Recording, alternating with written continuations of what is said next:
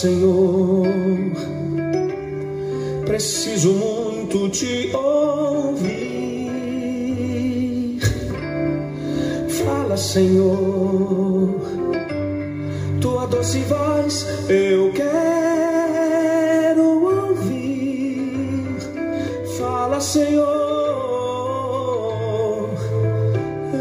eis-me aqui. Graça e paz, queridos. Prostrado estou Eis-nos aqui, prostrados diante do altar do Senhor, e humildemente para adorar ao Senhor, para ouvir as Suas palavras. Como é bom nos quedar aos pés de Jesus, como Maria, para ouvir as Suas palavras. Está chegando até você mais um encontro com Deus. Eu sou o pastor Paulo Rogério, da Igreja Missionária no Vale do Sol, em São José dos Campos. Como sempre, é um grande prazer, é uma alegria podermos juntos parar tudo num encontro com Deus, numa hora marcada, para ouvirmos a palavra do nosso Deus. E estamos falando das parábolas de Jesus, nós falamos, já temos tratado vários temas desde o início dos nossos encontros com Deus. E de tempo em tempo é importante estar lembrando do propósito do nosso encontro com Deus. O nosso propósito é o compartilhar da palavra. É um discipulado onde nós ouvimos, recebemos a palavra e oramos para colocá-la em prática. É o homem prudente. Quem é o homem prudente? É aquele que ouve as palavras e as pratica. O homem prudente que ouve e pratica, ele é comparado ao homem que edificou a sua casa na rocha. É o que Mateus 7 nos ensina. Foi o último estudo que nós fizemos do Sermão da Montanha. E estamos agora falando das parábolas de Jesus. Já estudamos também várias parábolas.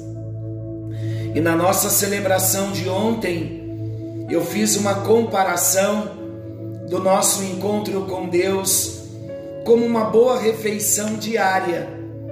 Como é bom a nossa disciplina para que naquele momento nos assentemos, descansemos o coração e venhamos receber a palavra. Hoje, então, nós vamos falar da parábola dos dois servos. Que dois servos? O servo bom e o servo mau. Nós encontramos como subtema nas nossas Bíblias os dois subtemas. Em algumas Bíblias nós encontramos escrito assim: a parábola dos dois servos. Em outras Bíblias, em outras traduções, nós encontramos o servo bom e o servo mau. Esta parábola ela se encontra no Evangelho de São Lucas, no capítulo 12, do versículo 42 ao versículo 46. E há uma mesma menção desta parábola no Evangelho de Mateus, capítulo 24, versículos 45 ao 51. Então, nesses dois lugares está registrada esta parábola, porém, os estudiosos afirmam que o significado desta parábola nos dois textos é o mesmo. As aplicações são as mesmas, há uma divergência apenas no contexto histórico. Então, segundo os intérpretes, os estudiosos, eles afirmam que esta parábola foi proclamada por Jesus em dois contextos diferentes, embora elas tenham sido aplicadas em dois contextos diferentes, o significado, o sentido e a explicação da parábola é o mesmo. Então a parábola dos dois servos, ela é conhecida como parábola do servo bom e o servo mau. Nessa parábola, Jesus diz que o servo bom e fiel é aquele a quem o seu senhor encarrega dos bens da sua casa para dar aos seus outros servos alimento no tempo devido. Estou lendo o texto. E voltando o Senhor, encontra esse servo cumprindo diligentemente a sua ordem. Olha o que o texto diz, Lucas 12. Evangelho de São Lucas, capítulo 12, versículos 42 ao 46. Aí o versículo 44: Verdadeiramente vos digo que lhe confiará todos os seus bens. Mas se aquele servo disser consigo mesmo: Meu senhor tarda em vir, e passar a espancar os criados e as criadas, a comer, a beber, a embriagar-se, virá o senhor daquele servo em dia em que não espera e em hora que não sabe e castigá-lo-á, lançando-lhe a sorte com os infiéis.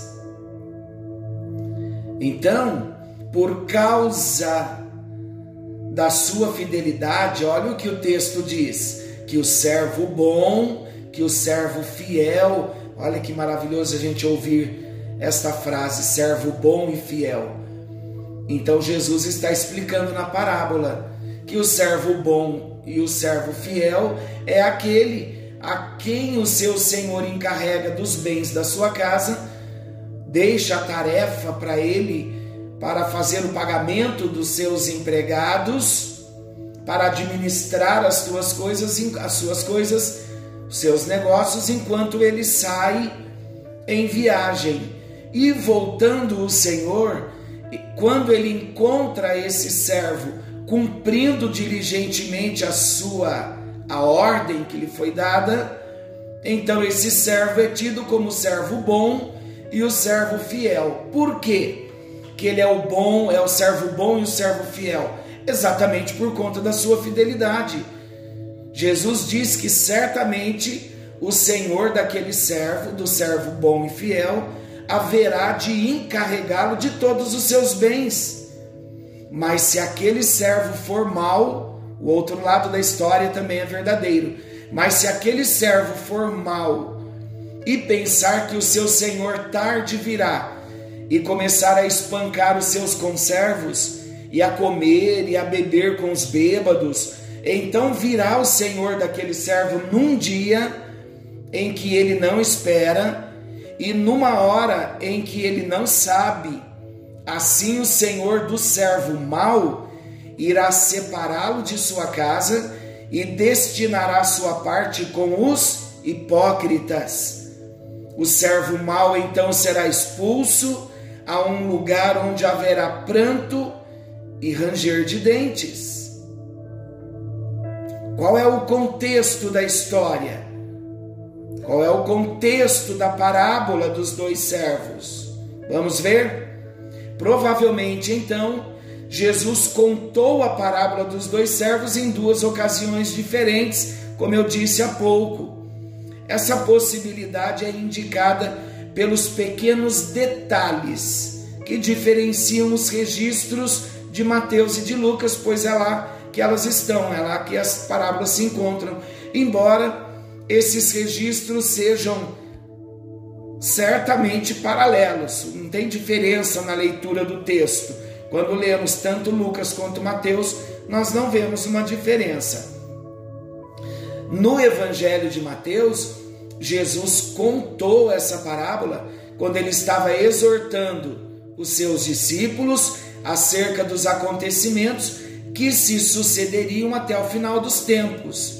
Então, esse é o contexto de Mateus. Já no Evangelho de Lucas, essa parábola também aparece num contexto em que Jesus ensina sobre a vigilância e a prudência diante da realidade do seu retorno no fim dos tempos. Então, o contexto é um pouquinho diferente, por isso os estudiosos afirmam que a mesma parábola foi contada duas vezes, cada uma delas numa situação diferente. Está claro aqui para nós? Então vamos seguir mais um pouquinho. Vamos à explicação da parábola dos dois servos. A parábola dos dois servos é uma história ilustrativa. Nessa história ilustrativa, Jesus aplica uma cena muito comum que persiste até hoje. Qual a cena? Provavelmente Jesus tinha em mente um homem rico que estava prestes a viajar. Olha a explicação da parábola. Jesus então tinha em mente um homem rico que estava prestes a viajar. Eu posso parar aqui só um pouquinho para fazer um esclarecimento para o nosso entendimento quando nós estamos lendo a Bíblia. Muitas vezes nós lemos uma parábola como essa e quando a gente termina de ler apenas seis versículos, nós não conseguimos memorizar a história. Por quê? Porque nós não paramos para analisar o que a história está nos contando.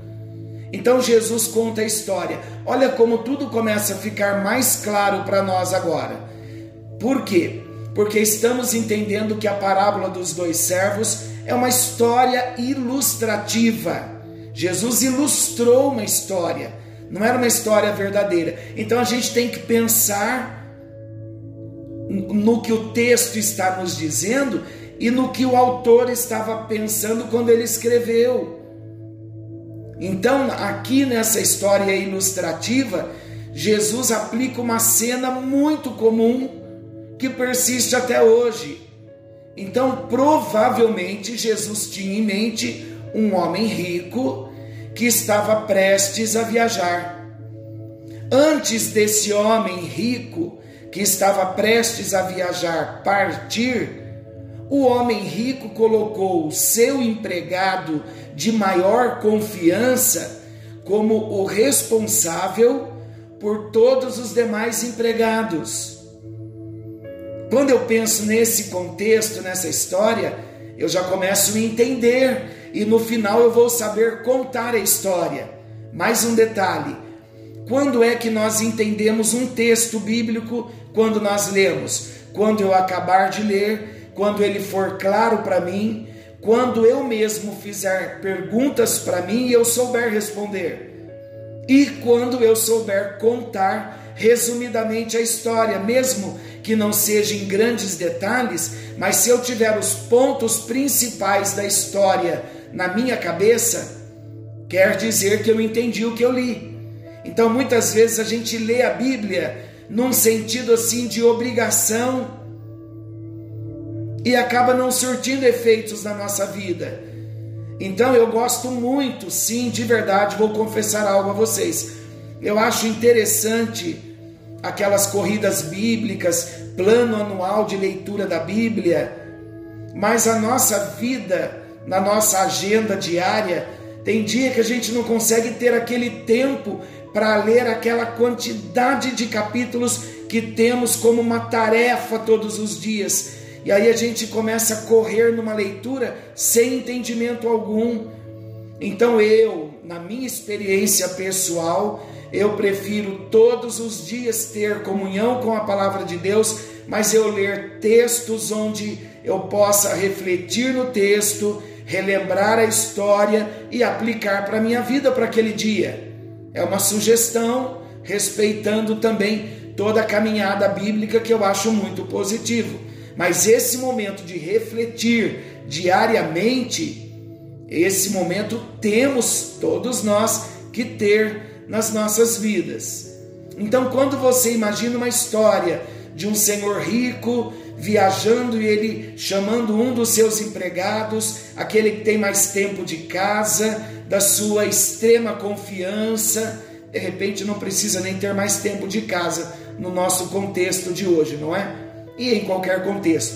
Enfim, um funcionário de extrema confiança, ele chama então o seu empregado, ele diz: "Eu vou viajar e vou deixar você responsável por todos os meus bens e pela administração dos meus bens, porque você sabe que eu tenho muitos funcionários, tem que fazer pagamento, tem que comprar cesta básica para todos, no nosso contexto, não é? Temos que pagar os impostos, tudo tem que ser feito, eu vou deixar você como responsável.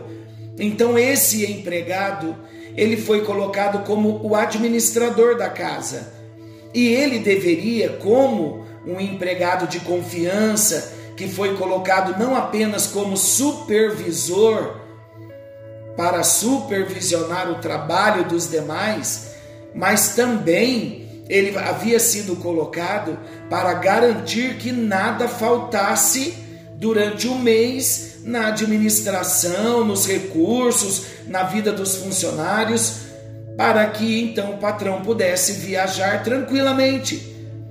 Então o servo que se atenta à tarefa que lhe foi delegada pelo seu senhor, quando ele a cumpre diligentemente, ele é um servo bom e fiel. Mas o servo que age com descaso e inconsequência diante da responsabilidade que recebeu, ele é um servo mau e um servo infiel. Aí nós já conseguimos entender o que Deus está querendo falar conosco. Quem será esse patrão, esse senhor, dono de um grande negócio? Vamos pensar? Daqui a pouco nós vamos aplicar na nossa vida. A narrativa então da parábola dos dois servos, registrada em Lucas, possui uma conclusão adicional que não aparece lá no texto de Mateus. E nessa conclusão, Jesus diz: E o servo que soube a vontade do seu senhor e não se aprontou e nem fez conforme a sua vontade, ele será castigado com muitos açoites. Mas o que a não soube e fez coisas dignas de açoites, então ele não tinha informação, mesmo assim foi reprovado, então com poucos açoites será castigado. E a qualquer que muito for dado, muito se lhe pedirá, e ao que muito se lhe confiou, muito mais lhe pedirá. Está no versículo 47 e no versículo 48 de Lucas 12. Então vamos ao significado da parábola dos dois servos. Agora já entendemos quem é o bom servo, o fiel, e quem é o mau servo, o infiel. Olha o significado então da parábola dos dois servos. Fala sobre vigilância e comprometimento mesmo significado da parábola anterior aqui do capítulo 12 mesmo, do servo vigilante. Então, o significado da parábola agora dos dois servos também fala sobre vigilância, mas também fala sobre comprometimento. O patrão que antes de viajar delega responsabilidade ao seu servo, ele representa Jesus, o nosso Senhor. Ele espera encontrar, na ocasião do seu retorno, servos bons, que cuidaram da responsabilidade que lhes fora dada com diligência. Os servos bons representam os verdadeiros cristãos que cuidam de administrar com zelo e a favor dos outros os tesouros espirituais que Deus lhes confiou. Isso é maravilhoso de saber, mas é de muita responsabilidade. Por quê? Porque os servos bons fazem a vontade do Senhor. Os servos bons cuidam daqueles que se acham necessitados, tanto espiritualmente quanto materialmente. Os servos bons, que são os cristãos verdadeiros, genuínos, eles aguardam a volta de Jesus, eu e você. Se somos cristãos verdadeiros, nós estamos aguardando a volta, o retorno de Jesus, o arrebatamento da igreja. E como nós estamos aguardando esse retorno de Jesus? Com comprometimento e com fidelidade. Tal como o Senhor da parábola, quando Jesus voltar, ele colocará todos os seus servos fiéis num grau eterno de glória e honra. Já parou para pensar? Que grandeza de bênção, que promessa gloriosa. Mas já parou para pensar também no juízo que virá sobre os servos maus? Já os servos maus representam pessoas iníquas, aquelas pessoas que viveram cheios de hipocrisias, a palavra diz que serão severamente castigadas no dia do juízo. Mas por que serão severamente castigadas no dia do juízo?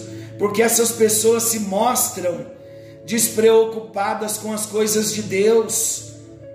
Ao invés de cuidarem dos necessitados, os servos maus fazem crueldades contra eles os servos maus também não agem com prudência. Ao contrário, se comportam de forma leviana, de forma inconsequente. Por isso eles serão lançados num lugar de eterna desgraça e desesperança.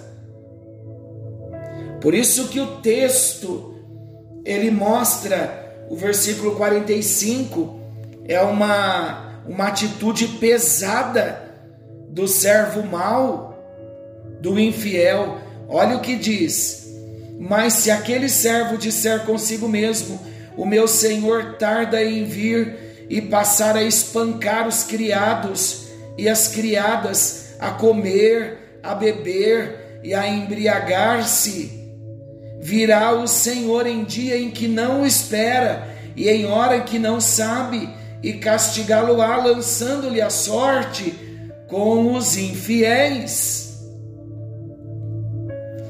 Então, amados, para nós, como servos, como cristãos, foi dado a nós uma tarefa, temos uma missão. E qual é a nossa missão? Eu quero lembrar novamente: a prática do amor é para todo salvo, mas existe uma missão espiritual. Deus quer que nós cuidemos sim das necessidades dos santos, mas Deus também quer que nós venhamos cumprir com a nossa missão. Há uma grande comissão, uma grande missão, e de, portanto, fazer discípulos de todas as nações. É nosso papel. Anunciarmos a palavra, sermos diligentes na obra da evangelização. Aqui a figura desse servo mau, ele, ele recebeu do Senhor uma tarefa de administrar os bens e cuidar também das necessidades dos outros empregados. E olha o que ele fez, ele foi leviano, porque ele julgou que o Senhor não viria, que o Senhor tardaria. E o que ele fez? ele passou a espancar os criados e as criadas. Ele foi chamado para isso? Não foi. Ele usou de rigor.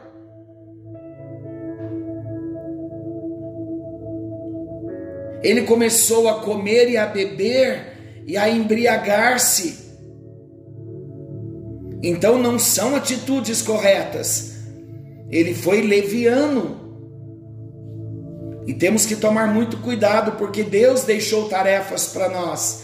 Jesus nos deixou tarefas, ele disse que devíamos cuidar sim do discipulado, da evangelização, e existem vários métodos pelos quais nós podemos trabalhar. Na nossa geração hoje, as estratégias da evangelização são as casas de paz, as células, para cumprirmos a nossa missão e a bênção é que não fazemos sozinho. Numa casa de paz, vamos com uma outra pessoa. Numa célula, é um grupo de pessoas reunidas. Então temos que cumprir uma tarefa: fazer discípulos e evangelizar. Então, o discipulado e a evangelização precisam ser uma tarefa que precisa estar na nossa consciência o senso do compromisso, do envolvimento, do comprometimento, porque é uma tarefa que vai além de uma estrutura organizacional de uma igreja, é uma tarefa pessoal. No meu local de trabalho, eu tenho a missão de evangelizar o meu colega de trabalho que não conhece Jesus. Imagina Jesus voltar, você ir para o céu Jesus vai perguntar para você: por que, que você não evangelizou o seu colega de trabalho? Você foi padrinho, de repente, não é do seu colega de trabalho, padrinho de casamento. Vocês comiam juntos, trabalharam anos, aposentaram juntos e você nunca falou do meu amor para ele. Fazer grupinhos de célula na hora do almoço, no trabalho fazer reuniões de estudos, chamada discipulado, levar a sua Bíblia para o seu local de trabalho, a Bíblia livro mesmo. Ler a Bíblia no seu local de trabalho para começar a despertar a atenção dos seus colegas, ter uma postura amorosa, um cuidado, uma gentileza com os nossos vizinhos, parentes que ainda não conhecem a Jesus. Precisamos ser vistos e tidos pelo Senhor como servo bom e fiel.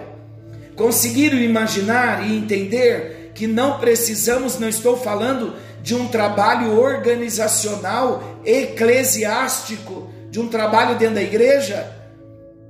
Estamos falando da nossa vida diária, do compromisso que devemos ter com o próximo na evangelização, amados.